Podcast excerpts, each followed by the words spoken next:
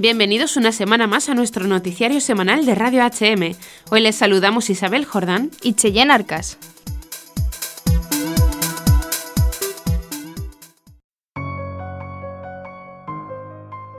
Nuevo milagro eucarístico demuestra la presencia real de Cristo en la Eucaristía. Poco antes de la Pascua, José Luis Quijano, párroco de la Iglesia de la Inmaculada Concepción, situada en Tigre, Buenos Aires, fue testigo privilegiado de un acontecimiento extraordinario. Durante la celebración de una misa, en el momento de la elevación, el rostro de Jesús se hizo presente en la hostia que elevaba sus manos. El sacerdote atónito pidió al señor Harry, que suele ayudarle a servir en el altar, que le dijese lo que estaba viendo, y éste respondió, el rostro de Jesús. En ese instante el sacerdote prorrumpió en un fuerte llanto que no podía contener por la emoción. Otro testigo del suceso, además de los feligreses que estaban en la misa, fue el sacerdote Agustín Bolini, perteneciente al Instituto del Verbo Encarnado, quien ha declarado la autenticidad de los hechos, pues él mismo se encontraba confesando en aquella parroquia en ese mismo instante. Todos nos quedamos estupefactos y cuando reaccioné pensando en subir al altar, pues estaba confesando, el padre José, haciendo un esfuerzo y secándose las lágrimas, comenzó a decir entrecortadamente, esto no es para mí, yo no soy digno, es una gracia para ustedes, y cayó de rodillas junto a Harry. La mayoría de los fieles lo imitamos sobrecogidos por su reacción, permaneciendo así hasta que se incorporó y pudo continuar la celebración. Tras escuchar lo sucedido de boca del mismo padre Quijano, el obispo de San Isidro, Monseñor Óscar Ojea, envió un mensaje a la parroquia Inmaculada Concepción en el que decía: Sabemos por la fe que el Señor se hace presente en forma real y verdadera en cada misa que se celebra, recordó el obispo y agregó, sin duda la experiencia vivida por ellos podemos interpretarla como un consuelo y un regalo especial para la comunidad. El prelado consideró que lo ocurrido invita a vivir más hondamente el misterio contenido en cada Eucaristía, haciendo más profunda la entrega de nuestra vida al servicio de nuestros hermanos, como Jesucristo lo hizo.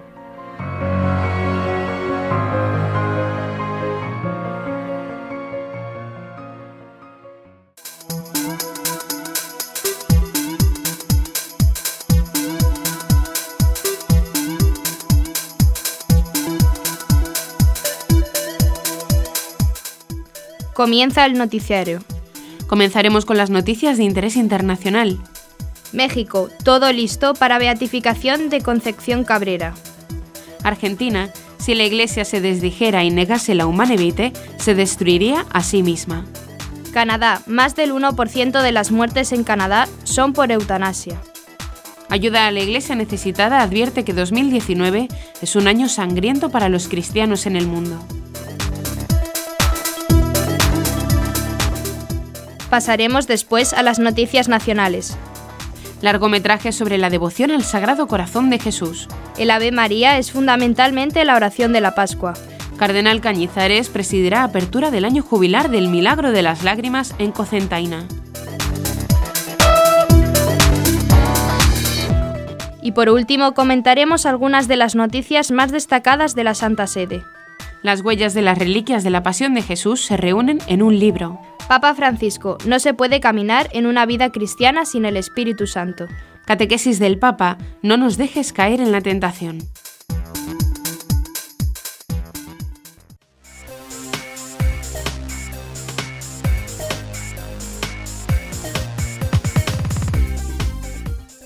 Comenzamos con las noticias internacionales. La Archidiócesis Primada de México celebró este 4 de mayo en la Basílica de Guadalupe la beatificación de Concepción Conchita Cabrera de Armida, quinta mexicana en ser elevada a los altares. La ceremonia de beatificación fue presidida por el cardenal Angelo Vecchio, prefecto de la Congregación para la Causa de los Santos, y participaron más de 80 obispos. Concepción Cabrera fue una mujer laica casada con nueve hijos que tras enviudar se convirtió en una notable mística que escribió en su diario de conciencia más de 60 libros y fue además fundadora de las Obras de la Cruz. Con esta beatificación, Concepción Cabrera sigue los pasos de Santa María de Jesús Sacramentado Venegas, Santa María Guadalupe García Zavala, la Beata Teresa Arias y también la Beata María Vicenta Dorotea Chávez. Por su parte, el padre Alfredo José Ancona, sacerdote misionero del Espíritu Santo y postulador de la causa de Concepción Cabrera, explicó que una causa inicia siempre donde muere la sierva de Dios. En este caso, Conchita muere en la Ciudad de México. El proceso se abre el 25 de marzo de 1954 y esto nos hace ver que han pasado 64 años para llegar a la beatificación. Es un largo proceso en el que se estudia la vida y sobre todo la heroicidad de las virtudes, dijo. Nacida en San Luis Potosí en 1862, Concepción Cabrera fue la séptima de 12 hermanos. El 8 de noviembre de 1884, con 21 años, se casó con Francisco Armida. Fruto de su matrimonio, tuvo nueve hijos.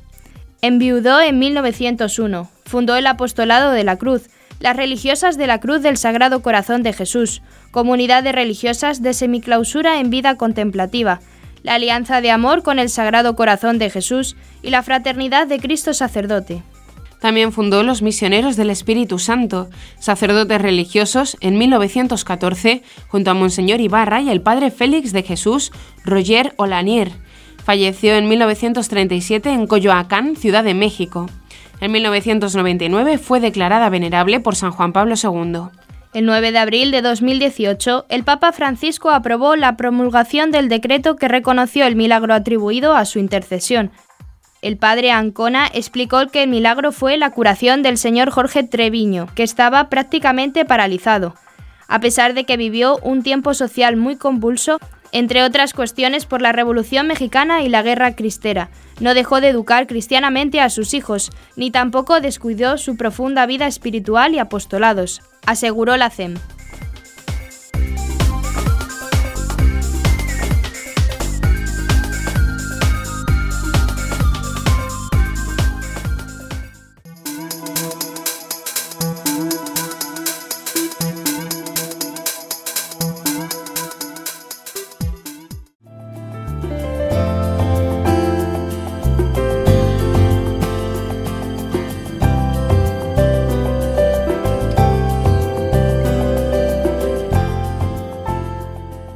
Monseñor Héctor Aguer, arzobispo emérito de La Plata, Argentina, ha pronunciado una conferencia en la Universidad Nacional de Cuyo sobre la profética encíclica Humane Vitae de San Pablo VI. El prelado visitó la pasada semana la provincia de San Luis. Allí expuso sobre Humane Vitae, actualidad de un documento olvidado, en la Universidad Nacional de Cuyo.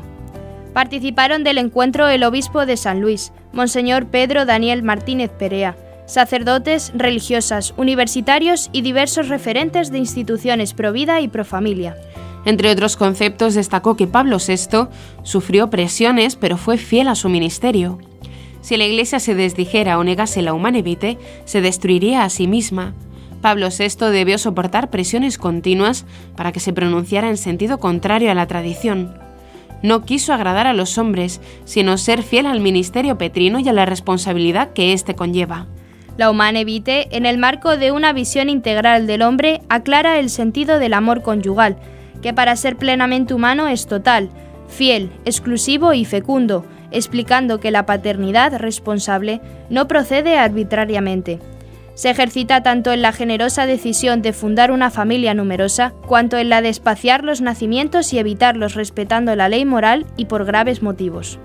El argumento capital de la encíclica es el respeto a la naturaleza y finalidad del acto conyugal, que debe quedar abierto a la transmisión de la vida, ya que su significado es doble, unitivo y procreativo.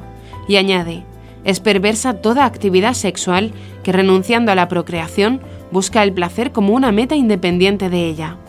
Fue también una encíclica profética de las consecuencias que se seguirían de una aprobación ética del uso de anticonceptivos y de la generalización de ese recurso, la apertura de un camino fácil y amplio a la infidelidad conyugal y a la degradación de la moralidad, habida cuenta de la debilidad humana y de lo vulnerables que son los jóvenes en ese punto de una inclinación temprana de la experiencia sexual, el peligro posible de que la mujer quedara esclavizada bajo el dominio del varón, y el arma que se pondría en las manos de autoridades públicas despreocupadas de las exigencias morales. Destacó, entre otros puntos más, que tocó durante su ponencia.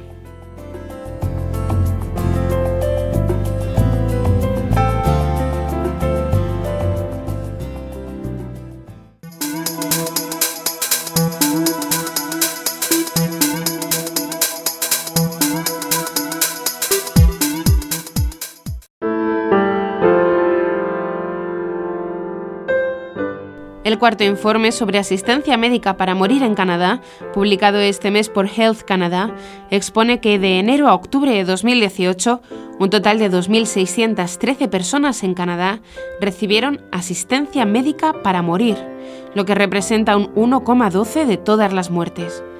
Solo una persona se autoadministró su propio combinado letal de medicamentos. En todos los demás casos, según el informe, el paciente falleció después de una dosis letal administrada deliberadamente por un médico o una enfermera a petición del paciente.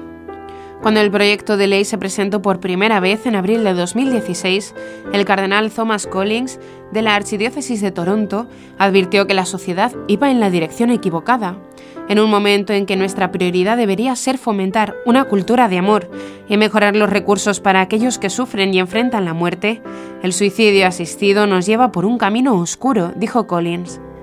Canadá legalizó la eutanasia el 17 de junio de 2016 después de que el Senado canadiense votase un controvertido proyecto de ley que ha sido criticado tanto por los defensores de la muerte asistida como por sus detractores. El proyecto de ley fue aprobado por 44 votos a favor y 28 en contra por el Senado canadiense. El día anterior, la Cámara Baja del Parlamento ya había aprobado por 190 votos a favor y 108 en contra el proyecto de ley. Tras su aprobación por el Senado, el texto legislativo recibió el consentimiento real, un proceso meramente formal de aprobación por el jefe de Estado, y la ley finalmente fue promulgada. La ley para regular la eutanasia fue demandada por el Tribunal Supremo del país cuando en febrero de 2015 dictaminó que la ley entonces existente que penalizaba la muerte asistida médicamente era anticonstitucional y dio al Parlamento un año para redactar una nueva ley. El plazo límite dado por el Tribunal Supremo para que el Parlamento aprobase una nueva ley se cumplió el 7 de junio de 2016, sin que los legisladores canadienses fueran capaces de llegar a un acuerdo sobre el texto. El Tribunal Supremo señaló en su sentencia que la eutanasia debería estar disponible para cualquier persona que sufriese una condición médica dolorosa e irremediable, pero el proyecto de ley presentado por el gobierno canadiense y que fue aprobado en 2016 permitió el acceso a la eutanasia a los enfermos terminales, sin determinar el contenido de esa expresión. Esta ley es la causante de un número considerable en las muertes en Canadá en los últimos dos años.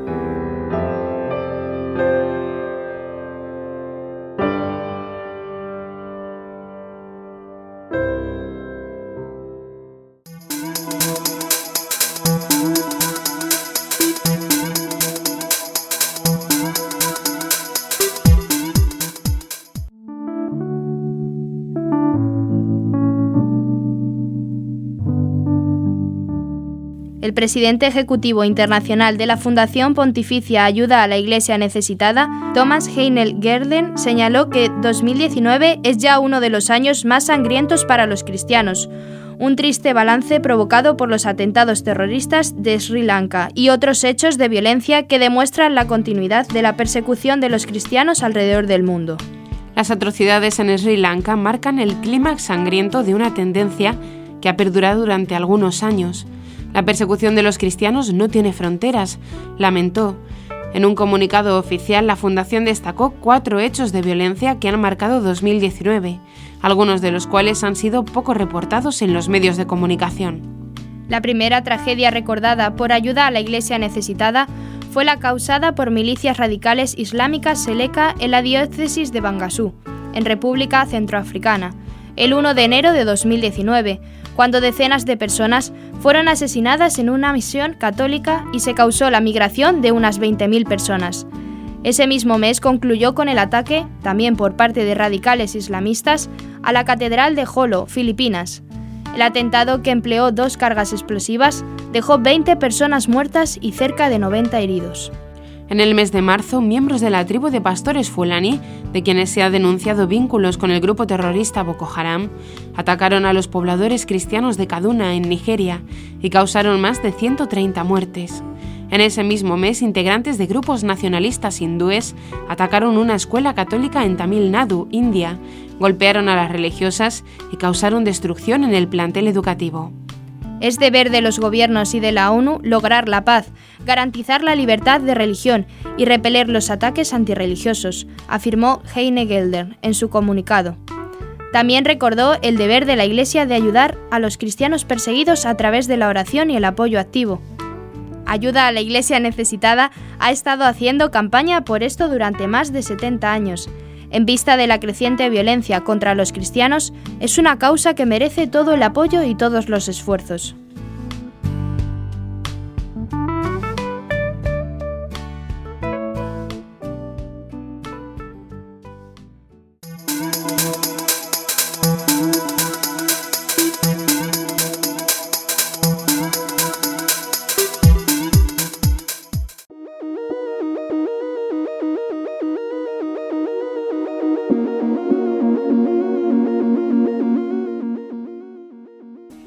Vamos ahora a las noticias nacionales.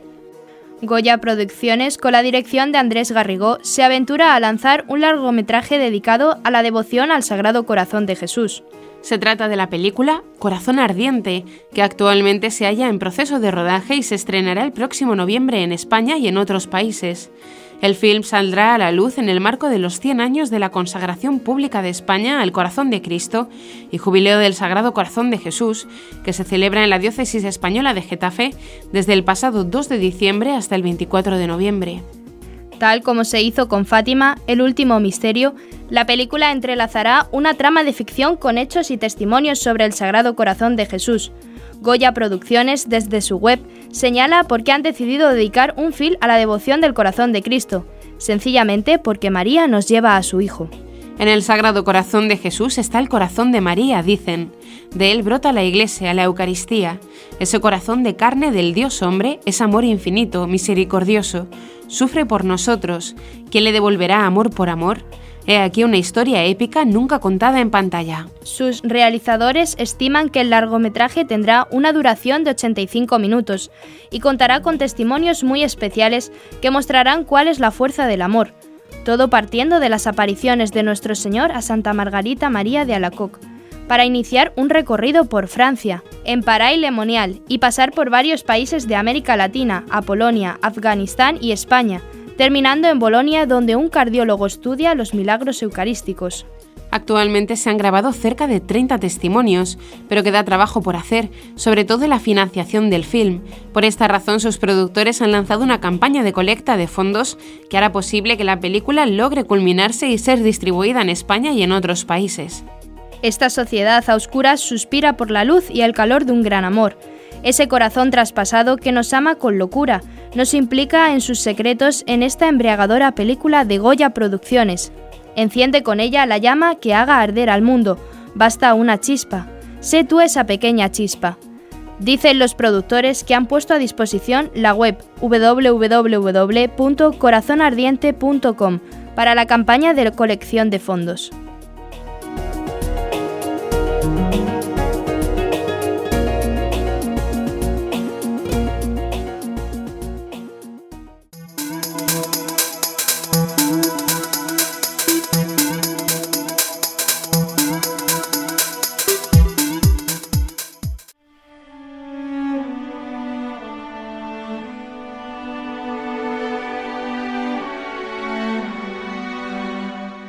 Hay un estrecho vínculo entre el Ave María y la Pascua.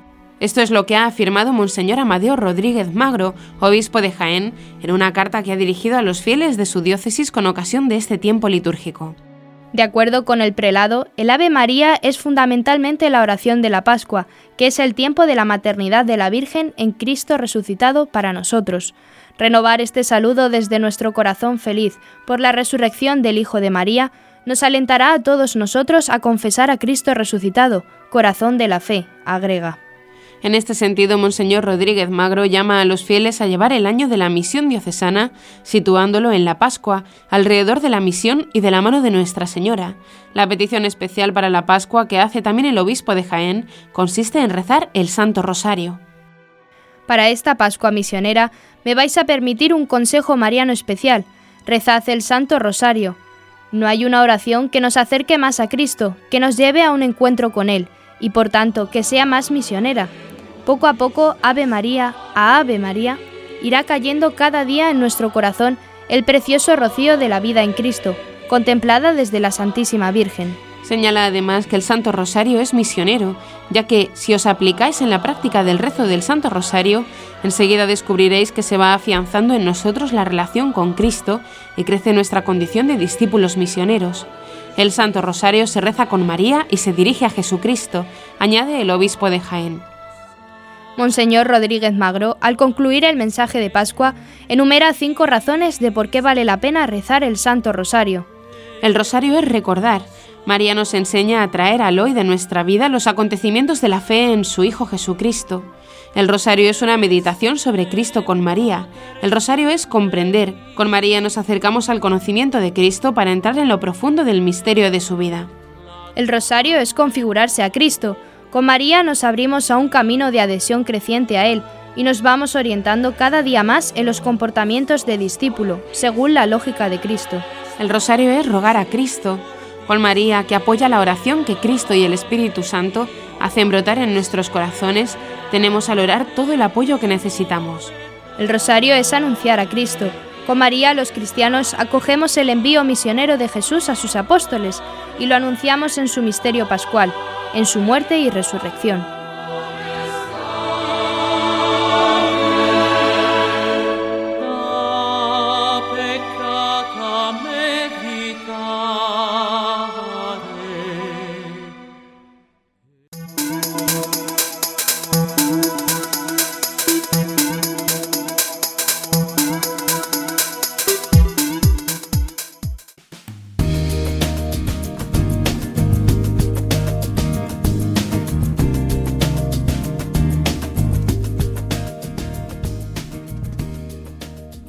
Este domingo 5 de mayo tiene lugar en la localidad alicantina de Cocentaina, perteneciente a la Archidiócesis de Valencia, la apertura del año jubilar por el quinto centenario del prodigio de las lágrimas de la Mare de Deu del Miracle, tiempo de gracia concedido por la Santa Sede.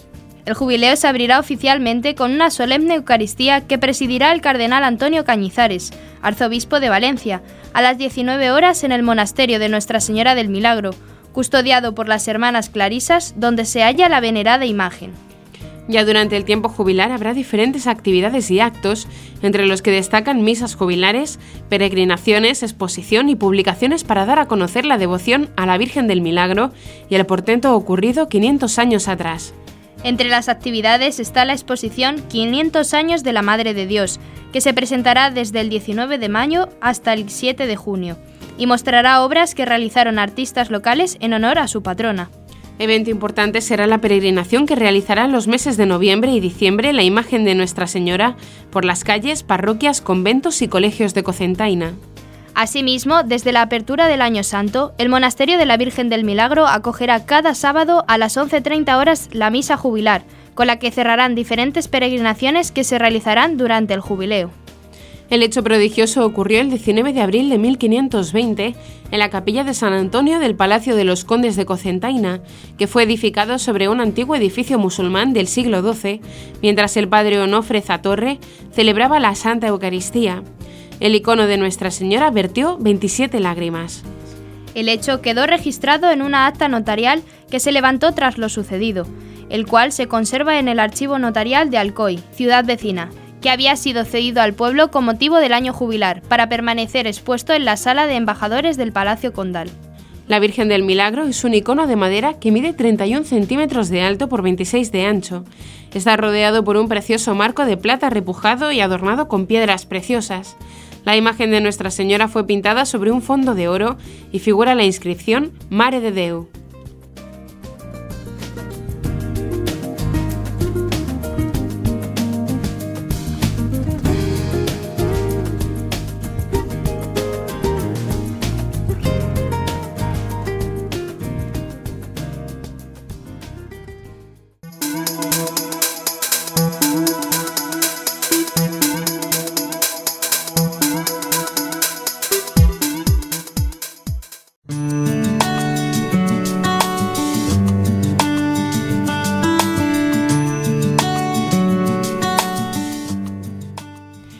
Por último las noticias de la Santa Sede. Publicado por la Librería Editorial Vaticana y presentado por la Orden Ecuestre del Santo Sepulcro, recientemente se dio a conocer en Roma el libro Testigos del Misterio, la investigación de las reliquias de Cristo, obra que reúne dos años de trabajo y viajes tras las huellas de las reliquias de la pasión que realizó el periodista Gregor Gorny junto con el fotógrafo Janusz Rosikon. El volumen hace parte de una serie de libros en los que se investigan cuestiones que son aparentemente inexplicables y misteriosas, con el aporte de científicos que han estudiado la autenticidad de las reliquias. En el caso de esta obra, se trata de investigaciones vinculadas con reliquias de la pasión y muerte de Cristo. Para ello, tanto el periodista como el fotógrafo han seguido las huellas de las reliquias de la Pasión que se conservan en diferentes partes del mundo y han sido sujeto de innumerables investigaciones. Ambos autores recopilan tales reliquias con sus respectivas indagaciones científicas e históricas. Entre las reliquias se encuentra la sábana santa de Turín, el sudario de Oviedo, la Santa Cruz, la corona de espinas, la columna de los azotes, la Santa Túnica, la Santa Faz de Manopelo, además de otras. Los resultados de largos y detallados análisis científicos coincidieron con lo que había sido transmitido por la tradición cristiana oral y escrita. Vimos que la ciencia y la religión no deben contradecirse mutuamente, señaló Gorny.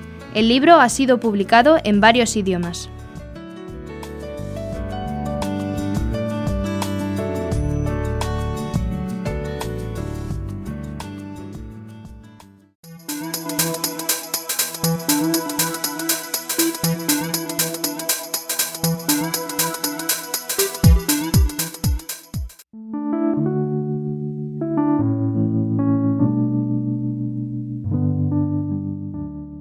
No se puede caminar en una vida cristiana sin el Espíritu Santo, señaló el Papa Francisco en la homilía pronunciada el 30 de abril en la Casa Santa Marta y añadió que pidamos al Señor la gracia de entender dicho mensaje, pues nuestro compañero en el camino es el Espíritu Santo. El Papa recordó también que solo podemos renacer de nuestra existencia pecaminosa, con la fuerza de Dios, motivo por el cual el Señor nos envió el Espíritu, ya que no podemos hacerlo solos. Además, el Papa subrayó que una vida cristiana que no reserva espacio para el Espíritu Santo ni se deja guiar por él es una vida pagana, disfrazada de cristiana. El Espíritu es el protagonista de la vida cristiana. El Espíritu, el Espíritu Santo, está con nosotros, nos acompaña, nos transforma, nos vence. El obispo de Roma pidió a Dios que nos haga conscientes de que no podemos ser cristianos sin caminar con el Espíritu Santo, sin actuar con el Espíritu Santo, sin dejar que el Espíritu Santo sea el protagonista de nuestras vidas.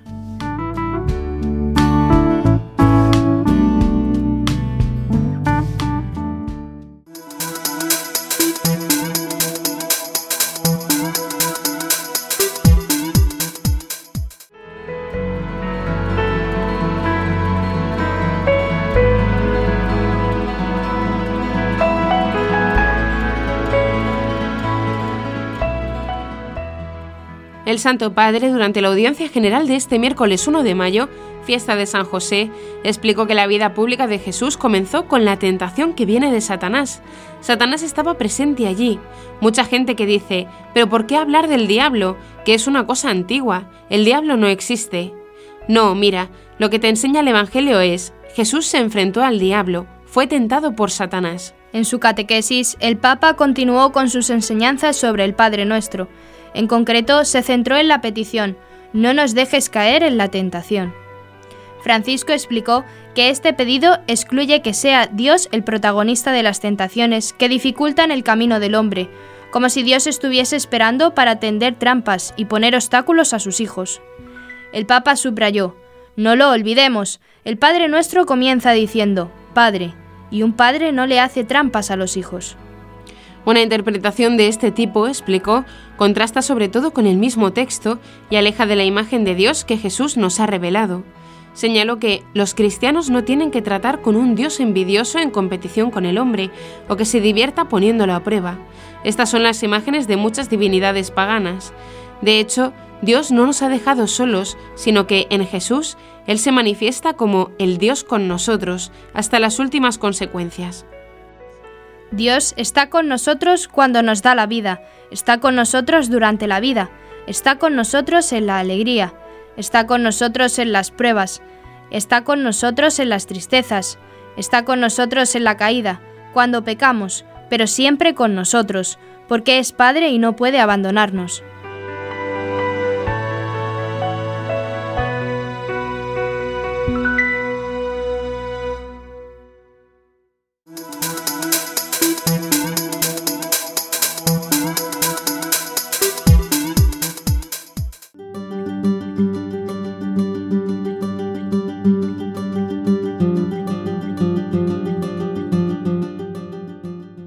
Escuchamos las palabras que el Papa pronunció en esta ocasión. Queridos hermanas y hermanos, hoy reflexionamos sobre la penúltima invocación de la oración del Padre Nuestro, que dice, no nos dejes caer en la tentación. Esta petición se encuentra en el centro del drama entre nuestra libertad y las insidias del maligno. Es una frase difícil de traducir en las lenguas modernas, pero está claro que Dios no es el que nos tienta, como si Él fuera el que busca hacernos caer en el momento de la prueba. De hecho, Jesús nos revela que Dios se pone junto a nosotros en la lucha contra el mal y por eso nos enseña a pedirle que nos ayude a evitarlo y a superarlo. También Jesús vivió momentos de prueba y tentación, pero supo vencerlos. Se impuso al demonio durante las tentaciones en el desierto y cuando experimentó la desolación más absoluta en el huerto de Getsemaní, dio testimonio de que confiaba en su Padre Dios. En aquel instante previo a su pasión, cuando sentía un gran abandono, pidió a sus discípulos que velasen y orasen con él, pero ellos no fueron capaces de hacerlo. Sin embargo, cuando nosotros somos probados y tentados por el maligno, Él vela y está junto a nosotros. De este modo sabemos que no estamos solos en el momento de la prueba y la dificultad, sino que estamos recorriendo junto a Jesús el camino que Él bendijo con su presencia salvadora. Pidamos al Señor que aleje de nosotros todo tipo de tentación y que sepamos percibir su presencia a nuestro lado en todo momento de nuestra vida. Dios siempre nos acompaña y hace más ligero el peso de nuestra cruz. Que el Señor los bendiga.